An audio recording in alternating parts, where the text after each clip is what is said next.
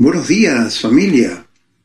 Como cada domingo es un gozo el poder estar reunidos esta mañana con todos ustedes, alabando y adorando al Señor y a partir de ahora disponiendo nuestro corazón para poder escuchar su sabio consejo a través de esta enseñanza que me parece es muy importante de escuchar en estos momentos y que hemos titulado Paz en la tempestad. Porque ¿quién no ha lidiado con problemas en esta vida? ¿A cuántos no les ha parecido que esos problemas a veces no tienen solución? ¿Cuántas veces esos problemas nos han llevado a pensar en lo peor, provocándonos angustia, desesperación y temor? Creo que la mayoría de nosotros alguna vez hemos pasado por momentos como esos y probablemente muchos estén pasando precisamente ahora por un momento así. Tal vez estás eh, padeciendo algún conflicto o problema familiar, ah, algún problema financiero, eh, te has quedado sin trabajo, o tal vez algún médico te ha diagnosticado a ti o alguno de tus seres queridos que están padeciendo de alguna enfermedad eh, incurable, o, para ponerlo en contexto con estos tiempos, tal vez eres uno de los muchos que están sufriendo los estragos del COVID-19. Porque la verdad, la pandemia provocada por el coronavirus eh, nos ha puesto en jaque a muchos de nosotros. Muchos se han quedado sin trabajo sin ingresos, viviendo solo de sus ahorros, viendo cómo las deudas por agua, luz, eh, teléfono, colegio, universidad de los hijos, el, el, alquiler, digamos, de la casa, del departamento, mm, local comercial, oficina, etcétera, ¿no? Se vienen acumulando mes tras mes y enfocando su pensamiento en cómo, cómo realmente vamos a hacer para poder pagar todo eso después a esa eh, preocupación. Muchos le han añadido también ansiedad, ¿no? Por, las limitaciones propias de este estado de emergencia. Pues ya no podemos salir libremente como antes lo hacíamos. Por ejemplo, eh, muchos varones ya no pueden salir los fines de semana, por ejemplo, a jugar su partidito de fulbito. algunas damas ya no pueden reunirse ¿no? con sus amigas a tomar un desayuno, un nochecito, o simplemente reunirse para, para charlar o irse de compras a un local comercial todos nosotros. Ya tenemos limitaciones porque ya no nos congregamos físicamente en nuestra iglesia local. No podemos darnos nuestro abrazo o abrazar a nuestro pastor. Y aún a nivel familiar, creo que también todo esto nos ha afectado porque la verdad es que eh, muchos quisiéramos continuar saliendo como antes, ¿no es cierto? Ir a, a pasear a la playa, de repente al parque con, con los hijos, o, o, simplemente pues ir al cine a ver una película, a aquellos que nos gusta el cine, o, o de repente pues ir al estadio con tu hijo a ver un, partido de fútbol del equipo que te gusta, o ir a visitar a tu familia, ¿no? tus padres, a tus hermanos como cada domingo lo hacías, ¿no? Para pasar un rato con ellos, almorzar con ellos, abrazarlos. Pero nada de eso realmente podemos ya hacerlo. Todas estas limitaciones a nuestra libertad nos han llevado a sentir como si estuviéramos aprisionados dentro de nuestro propio hogar. Ahora tienes que pasar la mayor parte del tiempo dentro de tu casa, ¿no? Para algunos es una bendición porque pasamos más tiempo con nuestra familia, pero para otros no tanto. Porque incluso aquellos que están trabajando virtualmente de sus hogares se están quejando de que actualmente, debido a la modalidad de trabajo, eh, tienen, digamos, eh, muchas más horas que trabajar, ¿no? Que las que normalmente empleaban cuando estaban en oficina.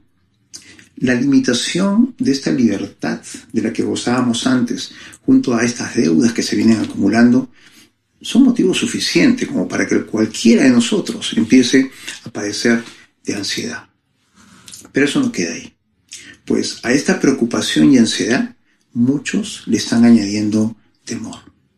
Temor a contagiarse con el coronavirus, o los que ya se han contagiado, temor a que les falte el aire, o de repente que, tengan que ser intubados o hospitalizados, o en el peor de los casos, temor a morir, de la manera como la televisión ha presentado la muerte de estos pacientes. Pues, un paciente que está hospitalizado en una unidad de cuidados intensivos, intubado, con un ventilador mecánico al lado, eh, con agujas y vías que entran por diferentes partes del cuerpo, solo, sin ningún familiar a su lado, ni siquiera a la hora de su muerte y posterior cremación. Sin lugar a dudas, todo esto que acabo de mencionar va a provocar preocupación, ansiedad, desesperación y temor en cualquier persona del mundo. El tema es que, aunque nosotros vivimos en este mundo, no debemos actuar como lo hace el mundo. ¿Por qué? Porque somos ciudadanos del cielo, somos hijos de Dios, el único y verdadero Dios, el Todopoderoso, para quien nada, absolutamente nada, es imposible. Quien te ama tanto a ti como a mí. Y además, Él nos ha prometido estar con nosotros siempre, en todo lugar. Y como enseña su palabra, Él ya nos ha dado la victoria frente a cualquier tipo de problema que nos toque enfrentar. Por lo tanto, aunque todas estas preocupaciones y tempestades estén continuamente acechándonos, no deberíamos angustiarnos ni temer, sino todo lo contrario, ¿no? no deberíamos confiar en que Dios ya nos ha declarado vencedores frente a cualquiera de ellas, invitándonos a gozar de su paz, paz que solamente en Él podemos hallar. Permítame ilustrar esta verdad con un pasaje que está en la Escritura que precisamente habla acerca de cómo cuando una gran tempestad se levantó en contra de Jesús y de sus discípulos, y, cómo aún en medio de dicha tempestad la paz logró establecerse en los corazones de todos ellos al ver cómo Jesús realmente tenía el control. Este pasaje lo podemos ver en el Evangelio de Mateo, capítulo 8, versículos del 23 al 27. Se lo leo. Y entrando él en la barca, sus discípulos le siguieron. Y aquí que se levantó en el mar una tempestad tan grande que las olas cubrían la barca, pero él dormía. Y vinieron sus discípulos y le despertaron diciendo, Señor, sálvanos que perecemos. Él les dijo, ¿por qué temen, hombres de poca fe? Entonces levantándose, reprendió a los vientos y al mar, y se hizo grande bonanza. Y los hombres se maravillaron diciendo, ¿qué hombre es este? Que aun los vientos y el mar le obedecen. Como acaban de escuchar, este episodio es narrado en el capítulo 8 del Evangelio de Mateo. En los capítulos anteriores, mm, específicamente del 5 al 7, Jesús había enseñado una serie de principios que han venido a conocerse ahora como el Sermón del Monte. Y dice la palabra que quienes lo escucharon se quedaron asombrados de su doctrina porque les enseñaba con autoridad, la autoridad del Hijo de Dios.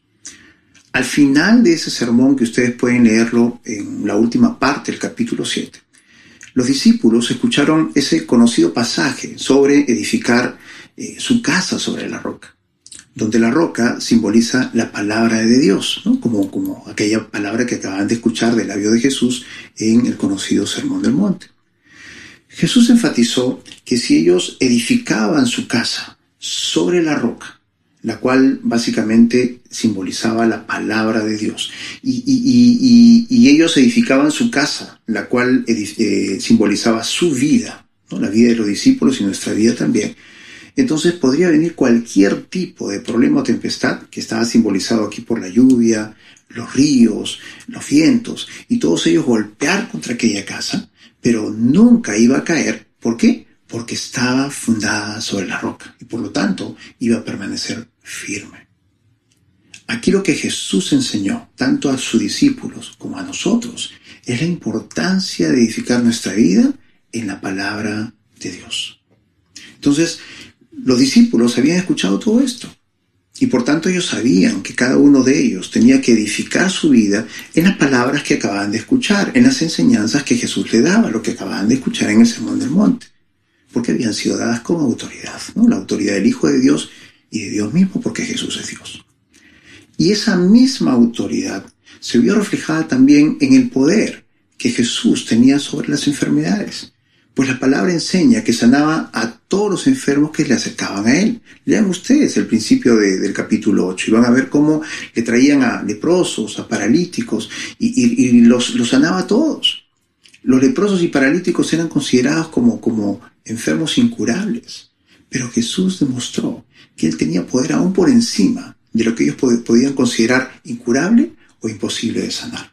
Porque Jesús tiene autoridad sobre las enfermedades aún hoy la tiene. Y esa misma autoridad que tenía sobre las enfermedades, también la tiene en el plano espiritual, porque dice la escritura que le trajeron a muchos endemoniados y él con la palabra echó fuera a los demonios y sanó a todos los enfermos.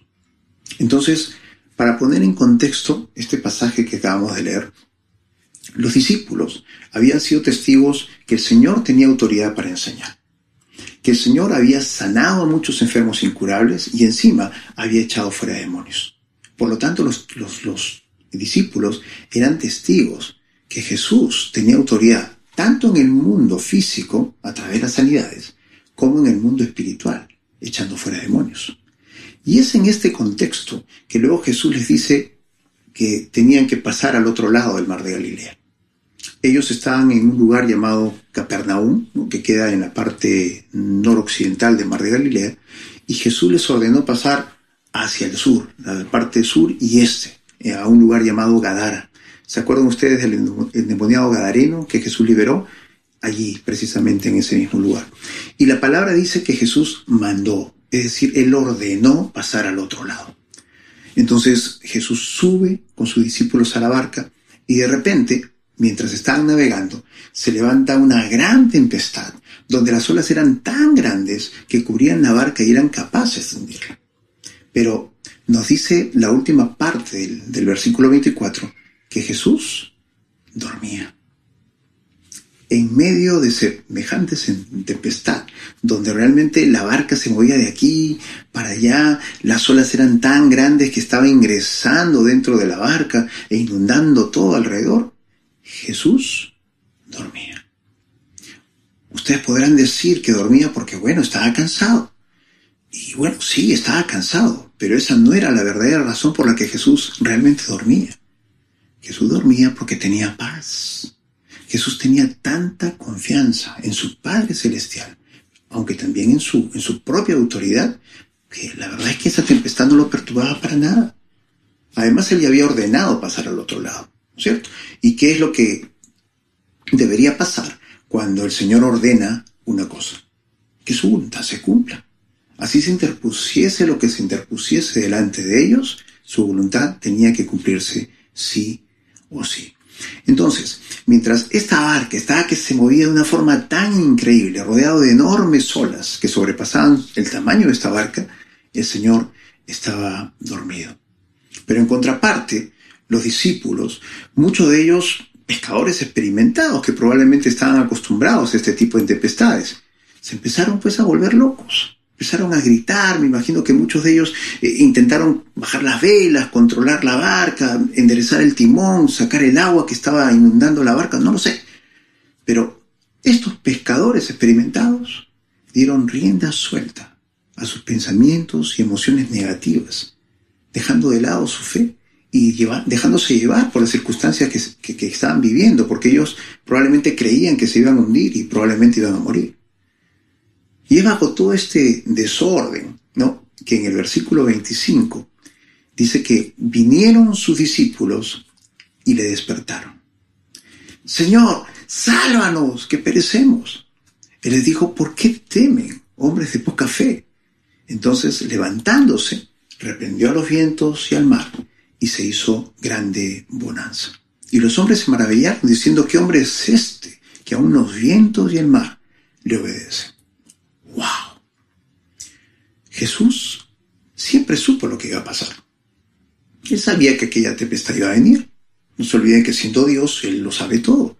Así que esta no era más que una prueba para sus discípulos, pues ellos ya habían visto el poder que Jesús tenía tanto en el mundo físico como también en el mundo espiritual.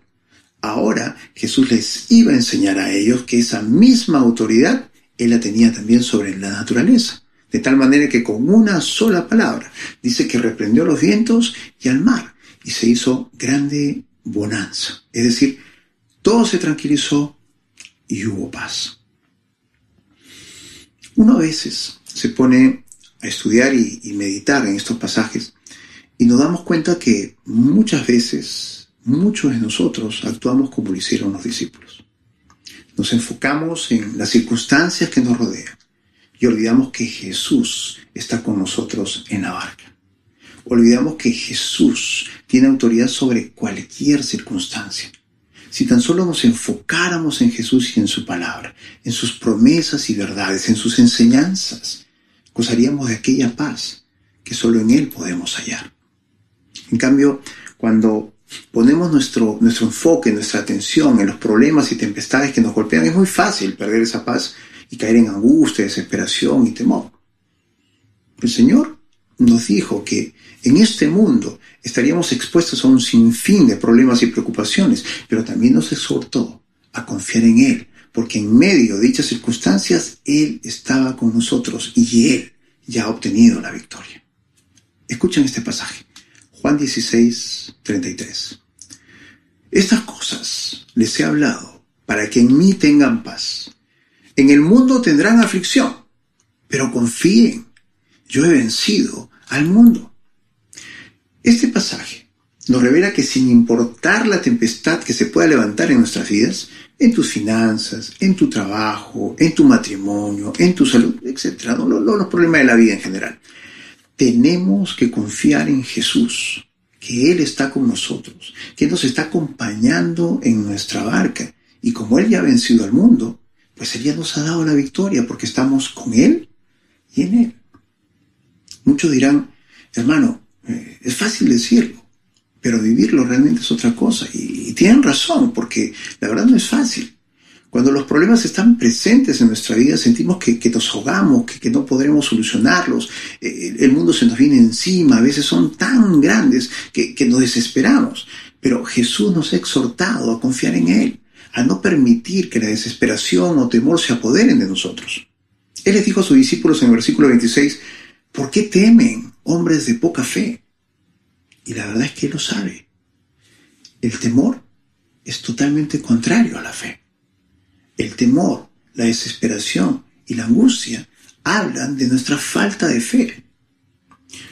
Cuando los israelitas estaban frente a los filisteos en tiempos del rey Saúl, y durante 40 días el gigante Goliat eh, había retado a que alguno de los israelitas se enfrentara a él, ninguno de los soldados del ejército de Saúl aceptó el reto, porque estaban totalmente aterrorizados, ¿no? Vieron el tamaño y la fortaleza de Goliat y la verdad es que no se animaron para nada a pelear con él.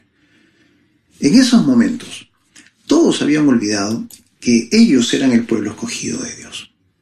Habían olvidado que Dios siempre estaba con ellos y que Dios mismo libraba la batalla por ellos. Y habían olvidado que en realidad Dios ya les había dado la victoria frente a Goliat y al ejército filisteo. Pero el temor, el temor los había paralizado y, había impedido que toda esa realidad, es decir, que ellos ya habían vencido, en realidad no se viera manifestada. Hasta que un muchachito que había escuchado del labio del profeta Samuel, un profeta de Dios, que un día él se convertiría en rey, que daba todo el crédito eh, a Dios básicamente de haberle permitido vencer tanto al oso como al león con sus propias manos que estaba seguro en su corazón que, Dios estaba con él, protegiéndole y dándole la, victoria frente a cualquier enemigo al cual él tenía que enfrentarse. Ese muchachito, lleno de fe y seguridad en el poder de Dios, se enfrentó a ese gigante y lo venció. Solo empleó una onda y unas cuantas piedrecillas para que el mundo fuese testigo que era Dios quien le daba la victoria y no sus propias fuerzas. David no permitió una pizca de temor, ni en su mente, ni en su corazón, todo lo contrario. Él siempre se mantuvo en fe, fe en que Dios realmente ya le había dado la victoria frente a ese, gigante y por ello él se mostró tan seguro, tan apacible y, tan valiente a la hora de enfrentar a Goliat. Mientras a todo el ejército israelita se le hacía así, David estaba firme, seguro y en paz. Entonces, Viendo este gran ejemplo porque la palabra también dice que todas estas cosas sucedieron como ejemplo para nosotros. ¿Cómo reaccionas cuando estás frente a un problema? ¿Cómo reaccionas cuando estás frente a algo que te preocupa y, no puedes resolver rápidamente? ¿Te dejas impresionar por, por lo que estás viendo? Es decir, por su tamaño, por su fortaleza, por su intensidad, ¿no? Por lo complejo que se ve. ¿O ves más allá de lo que tus ojos pueden ver, con los ojos de la fe.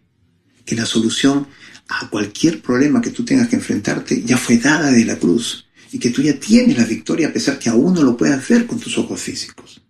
¿Cómo reaccionas? Si reaccionas como la mayoría de la gente del mundo lo hace y das lugar a que la preocupación se transforme en angustia, desesperación y temor, y pierdes tu paz. Permíteme por favor recordarte esta mañana cuatro sencillos pasos que nos enseña la palabra de Dios para que tú puedas mantenerte en paz cuando te toque enfrentar cualquier tipo de tempestad en tu vida. El primer paso que tú debes recordar es que debes aprender a controlar tus pensamientos enfocándote en la palabra de Dios. Cuando uno está en medio de problemas que no puede resolver inmediatamente, siempre, ¿no? Empieza a tener pensamientos negativos en su mente y, muchas veces se dice a sí mismo, si por ejemplo son problemas financieros, eh, ¿cómo voy a pagar esta deuda? No voy a poder hacerlo, me van a quitar el carro, me van a quitar la casa. O si son problemas laborales, ah, me despidieron y ahora ¿qué voy a hacer? ¿Cómo voy a mantener a mi familia? ¿Cómo les voy a dar de comer? O peor aún, si son problemas de salud. Me han diagnosticado que tengo cáncer o me han diagnosticado que tengo coronavirus, me va a faltar el aire, me voy a morir. Y todos estos pensamientos negativos, en lugar de resolver los problemas, le añaden realmente uno más, la pérdida de nuestra paz, o al menos la paz que deberíamos estar disfrutando. Pero, ¿por qué reaccionamos así? Bueno, la respuesta es bien simple, porque olvidamos que Jesús está en nuestra barca. Olvidamos que con Él cualquier problema tiene solución. Tú ya sabes, no hay nada imposible para Dios. Él es el Dios de lo imposible. Su palabra está llena de milagros, señales y prodigios, donde se nos muestra que lo que es imposible para el hombre, Dios lo hace posible. Por eso no puedes permitir que la angustia, desesperación o temor aniden en tu corazón. Libérate totalmente esos pensamientos negativos y enfócate en la palabra de Dios.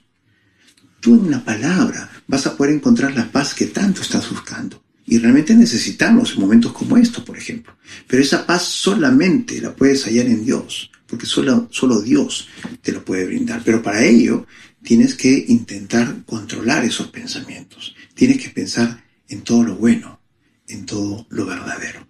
Filipenses 4.8. Por lo demás, hermanos, todo lo que es verdadero, todo lo honesto, todo lo justo, todo lo puro, todo lo amable, todo lo que es de buen nombre, si hay virtud alguna, si algo digno de alabanza, en esto pensad. Yo pregunto, ¿qué es más real y verdadero que la palabra de Dios? Y la respuesta es nada, porque su palabra es verdad y es más real que cualquier cosa que nosotros podamos ver, porque tienes que recordar que lo que ahora vemos fue hecho de cosas que no se podían ver. Por lo tanto, el mundo material que nosotros vemos debe su existencia al mundo espiritual que no vemos. Y de esta manera, la palabra de Dios que procede del mundo espiritual es tan o más real que el mundo material. Su palabra es verdad. Y su palabra se caracteriza porque es honesta, porque es recta, porque realmente no miente, sino todo lo contrario, cumple lo que promete. Su justicia y pureza son su marca registrada. Es virtuosa y digna de alabanza. Y Dios mismo, a través de su palabra, es el que te dice, no te desampararé, no te dejaré. De manera que todos podemos decir confiadamente, el Señor es mi ayudador, no temeré. Dios mismo te está diciendo a través de su palabra, que Él nunca te va a dejar, que Él nunca te va a desamparar, que Él está junto a ti en aquella barca que es tu vida y que juntos van a enfrentar cualquier tempestad que venga a tu vida.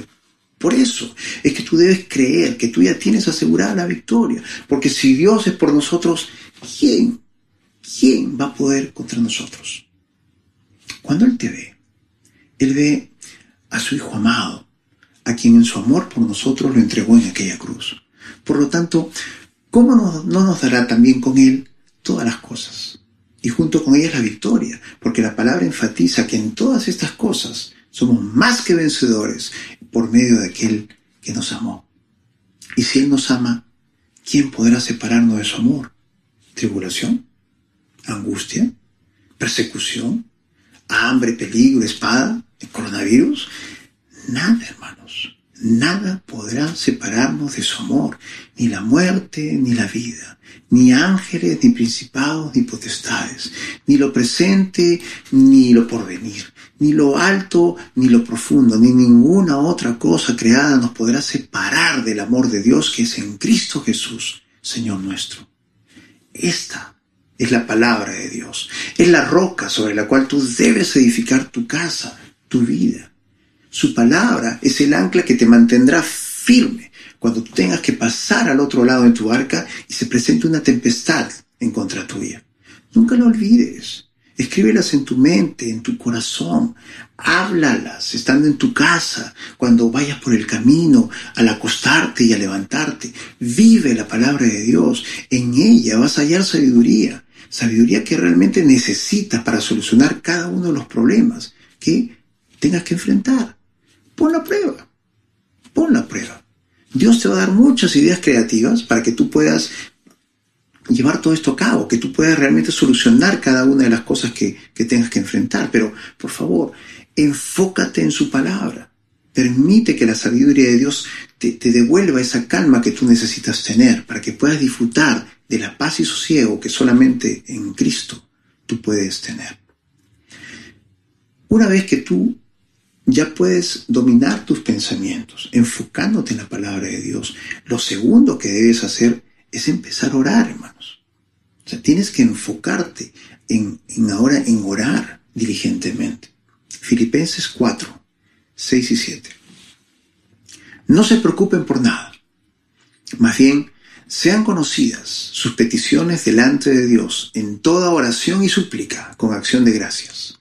Y la paz de Dios, que sobrepasa todo entendimiento, guardará sus corazones y pensamientos en Cristo Jesús. Este pasaje es muy interesante porque nos brinda una acción clave para alcanzar la paz. Primero, acá se nos da una orden al inicio del verso 6.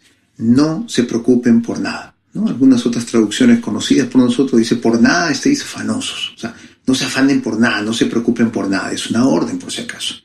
Y en lugar de mantener nuestra mente ocupada en lo que nos preocupa, la palabra nos exhorta a poner por obra una acción para llevar a cabo dicha orden. ¿Cuál es esa acción? Comiencen a orar. Acá lo dice. Pongan sus peticiones delante de Dios en toda oración y súplica con acción de gracias.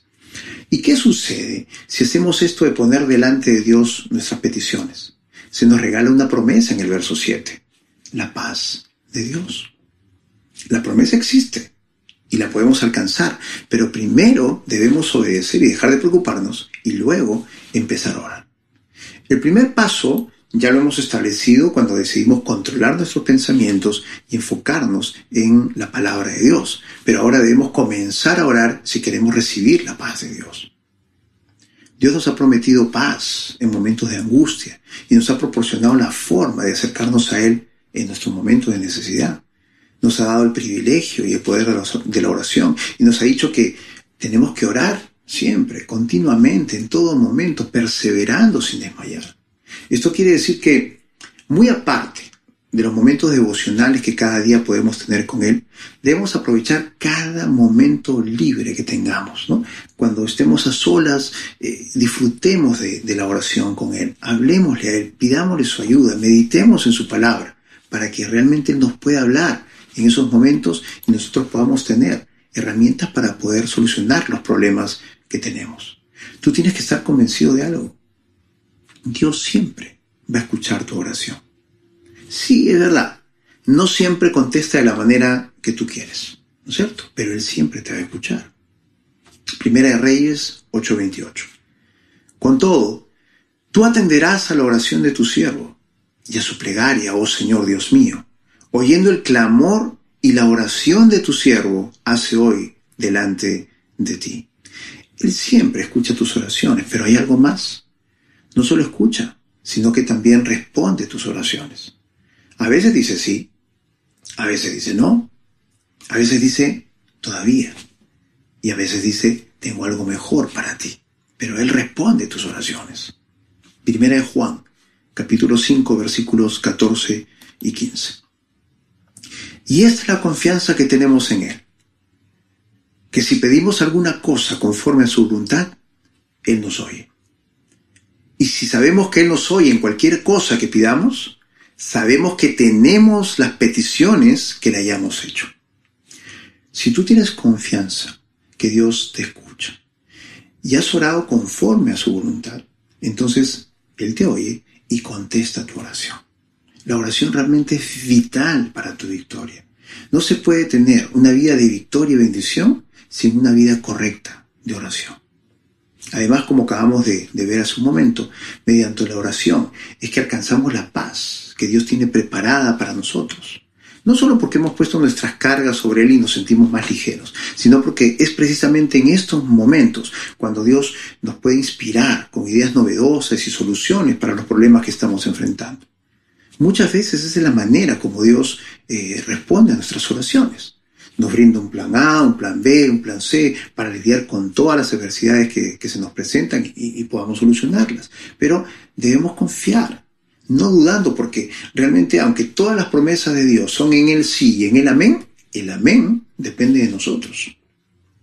Amén viene de una palabra hebrea que es traducida como así sea, ¿no? Implica, implica estar de acuerdo. Eh, confiar en lo que se acaba de escuchar, en lo que se acaba de leer. En otras palabras, decir amén es proclamar como verdaderas las promesas que Dios nos ha hecho y creerlas, que realmente éstas se van a cumplir en nuestra vida. Entonces, si yo empiezo a edificar esa confianza, esa seguridad, que Dios escucha mis oraciones y me brinda una solución para los problemas que estoy atravesando, entonces voy a estar en paz esa paz que tanto estoy buscando la voy a empezar a gozar, porque yo estoy confiado en que Él está a cargo de la situación y ya me ha dado la victoria. Pero, como a veces tendemos a desfallecer y a no persistir, es decir, le entregamos nuestras cargas a Dios con un elástico amarrado a nosotros, ¿no? Porque ni bien estamos terminando de orar, nuevamente nos estamos enfocando en los problemas. Entonces, dado que Dios nos conoce era determinado un tercer paso en esta búsqueda y mantenimiento de, paz en nuestra vida. Y esto es a través de la declaración de su palabra. ¿no? Es el tercer paso. Tienes que declarar la palabra de Dios. Aquí la clave es que tú eh, busques y encuentres versículos que traten con la situación con la cual estás eh, lidiando. Y eso con la finalidad de que puedas encontrar la paz que estás buscando. Pero luego, una vez que los encuentres, tienes que empezar a declarar esas palabras para que puedas realmente hallar esa paz. Imaginemos que tienes un problema financiero o de deudas con toda esta situación que estamos viviendo. Entonces, de entre muchos versículos, te voy a mostrar, por ejemplo, Deuteronomio 8, 18. Recuerda siempre que el Señor tu Dios es el que te da el poder para obtener las riquezas. Y Él lo hace para cumplir la promesa hecha a tus antepasados. Otra vez, el Señor es el que da el poder para obtener las riquezas. Dios es el dueño del oro y de la plata. Y Él da el poder para poder prosperar. Y la prosperidad es una bendición que está dentro de su voluntad. Y si está dentro de su voluntad y tú se la pides, no crees realmente que Él te lo va a dar. Con eso tú ya tienes solucionado tu problema financiero, pero tienes que creer y, espera y tú vas a ver cómo eso realmente se manifiesta en tu vida. Ahora, imaginémonos que es un problema de salud el que estás padeciendo. Hay muchísimos versículos sobre sanidad, pero este es el que más me agrada. Salmo 103, 1 al 3. Alaba alma mía al Señor. Alabe todo mi ser su santo nombre. Alaba alma mía al Señor y no te olvides ninguna de las cosas buenas que Él te da. Él perdona todos tus pecados y sana todas tus enfermedades, porque no hay ninguna enfermedad que Dios no pueda sanar. Solo tienes que aprender a confiar en Él y declarar que tú ya has recibido sanidad. Recuerda que Jesús llevó allí en el madero por su llaga todas las enfermedades. Apropiate de esta bendición, porque también esta bendición de la sanidad está dentro de la voluntad de Dios. Imagínate que estás pasando por un momento de tribulación y angustia en general, ¿no es cierto? Diferentes problemas y, no estás encontrando paz. Entonces te voy a, a, dar dos versículos más, Salmo básicamente, que te van a ayudar. Salmo 46, 1 y 2. Dios es nuestro amparo y nuestra fortaleza, nuestra ayuda segura en momentos de angustia. Por tanto, no temeremos, aunque se desmorone la tierra y las montañas se hundan en el fondo del mar. No hay que temer, porque Dios es nuestro amparo y nuestra fortaleza. Y el Salmo 42, versículo 11. ¿Por qué voy a inquietarme? ¿O por qué voy a angustiarme? ¿No? ¿Por qué me voy a angustiar? En Dios pondré mi esperanza y todavía lo alabaré. Él es mi Salvador y mi Dios. Tremendos versículos. Si Dios es mi Dios y mi Dios es todopoderoso, al poner mi esperanza en Él y no en mis fuerzas, es que encuentro la paz que tanto estoy buscando.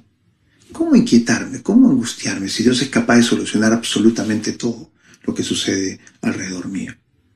Estos y muchos versículos más están esperando convertirse en rema en tu vida.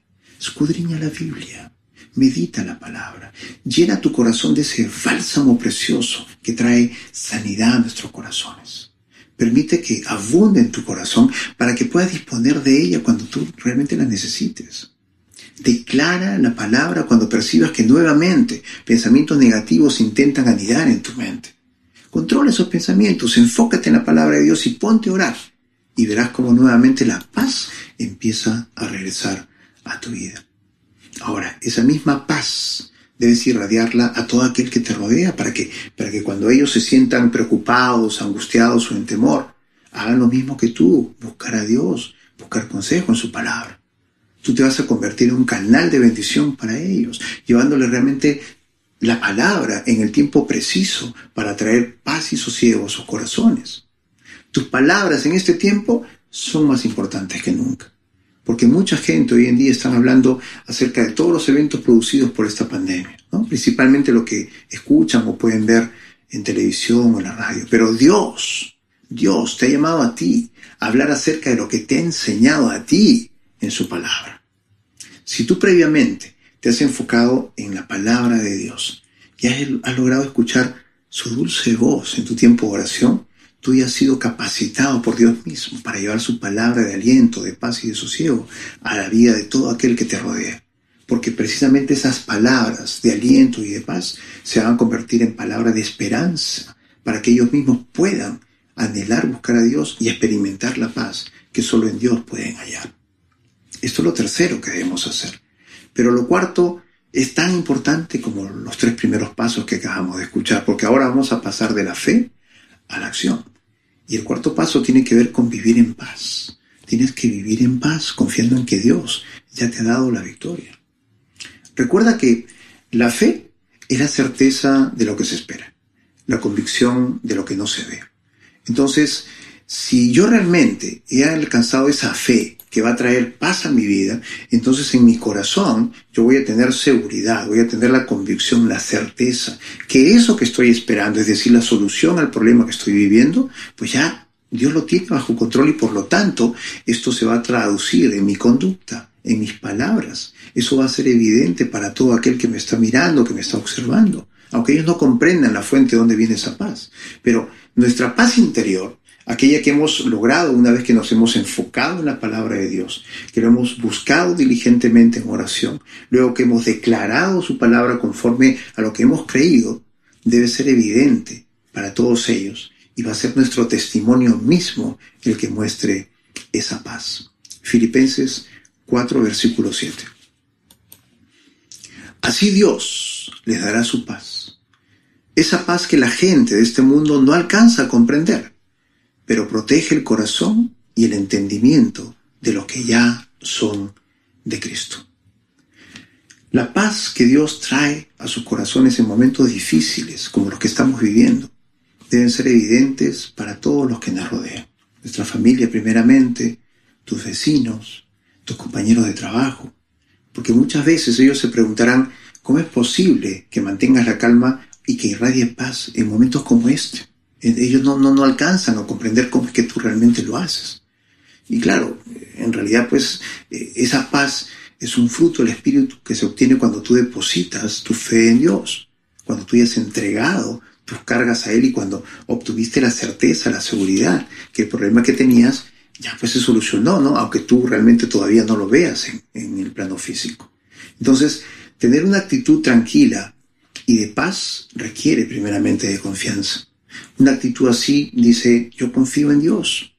Habla con fuerza realmente a la gente y nos da la, la, oportunidad, nos permite realmente evangelizarla, llevar su palabra para aquellos que aún no lo han conocido y de transmitir esa paz a quienes realmente lo necesitan. ¿no? Cuando David se puso frente a Goliat, la paz, seguridad y confianza que él tenía en su corazón, pues Dios ya le había dado la, la victoria, fue transmitida a cada uno de los soldados del ejército israelí. De tal manera que, al finalizar el combate entre David y Goliat, todo el ejército se abalanzó en contra de los filisteos, convencidos recién de que Dios ya les había dado la victoria. Esto ustedes lo pueden ver en 1 Samuel capítulo 17. Voy a leer algunos versículos del 45 al 52. Empezamos por el 45. Entonces dijo David al filisteo, Tú vienes a mí con espada y lanza y jabalina, mas yo vengo a ti en el nombre de Jehová de los ejércitos, el Dios de los escuadrones de Israel, a quien tú has provocado. Dios te entregará hoy en mi mano, y yo te venceré y te cortaré la cabeza, y daré hoy los cuerpos de los filisteos a las aves del cielo y a la bestia de la tierra, y toda la tierra sabrá que hay Dios en Israel. Versículo 50. Así venció David al filisteo con honda y piedra e hirió al filisteo y lo mató, sin tener David espada en su mano. Y cuando los filisteos vieron a su paladín muerto, huyeron. Levantándose luego los de Israel y los de Judá, gritaron y siguieron a los filisteos hasta llegar al valle y hasta las puertas de Ecrón. Y cayeron los heridos de los filisteos por el camino de Saaren hasta Gat y Ecrón. La confianza de David en que Dios ya le había dado la victoria, no solamente trajo paz, seguridad y convicción a su corazón a la hora de enfrentar al gigante, sino que también permitió que todo el ejército de Israel fuese testigo de esa paz y esa seguridad que David tenía. Y en ese momento se convenciera de la realidad que Dios ya les había declarado vencedores frente a los filisteos. Permitamos, al igual que David, que la paz que procede de Dios y reside en nuestras vidas sea un modelo, a seguir, un anhelo realmente alcanzar, que nos permita influenciar a todo aquel que nos está observando, primeramente a nuestra familia, así como también a nuestros vecinos, a nuestros compañeros de trabajo.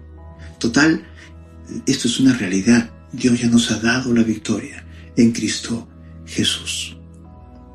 Recuerda quién está en tu barca, quién está a tu lado en los momentos más difíciles.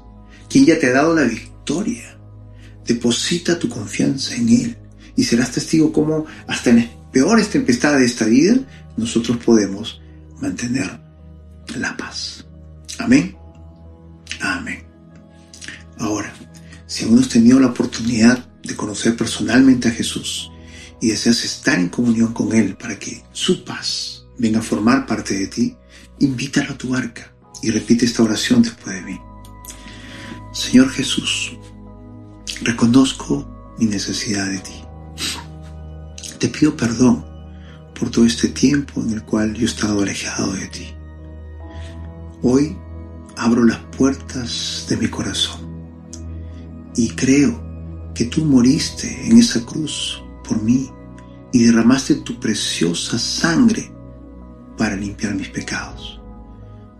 Por ello, hoy te acepto, hoy te confieso, hoy declaro que tú eres mi Señor y mi Salvador. Y te doy gracias por este regalo de la vida eterna.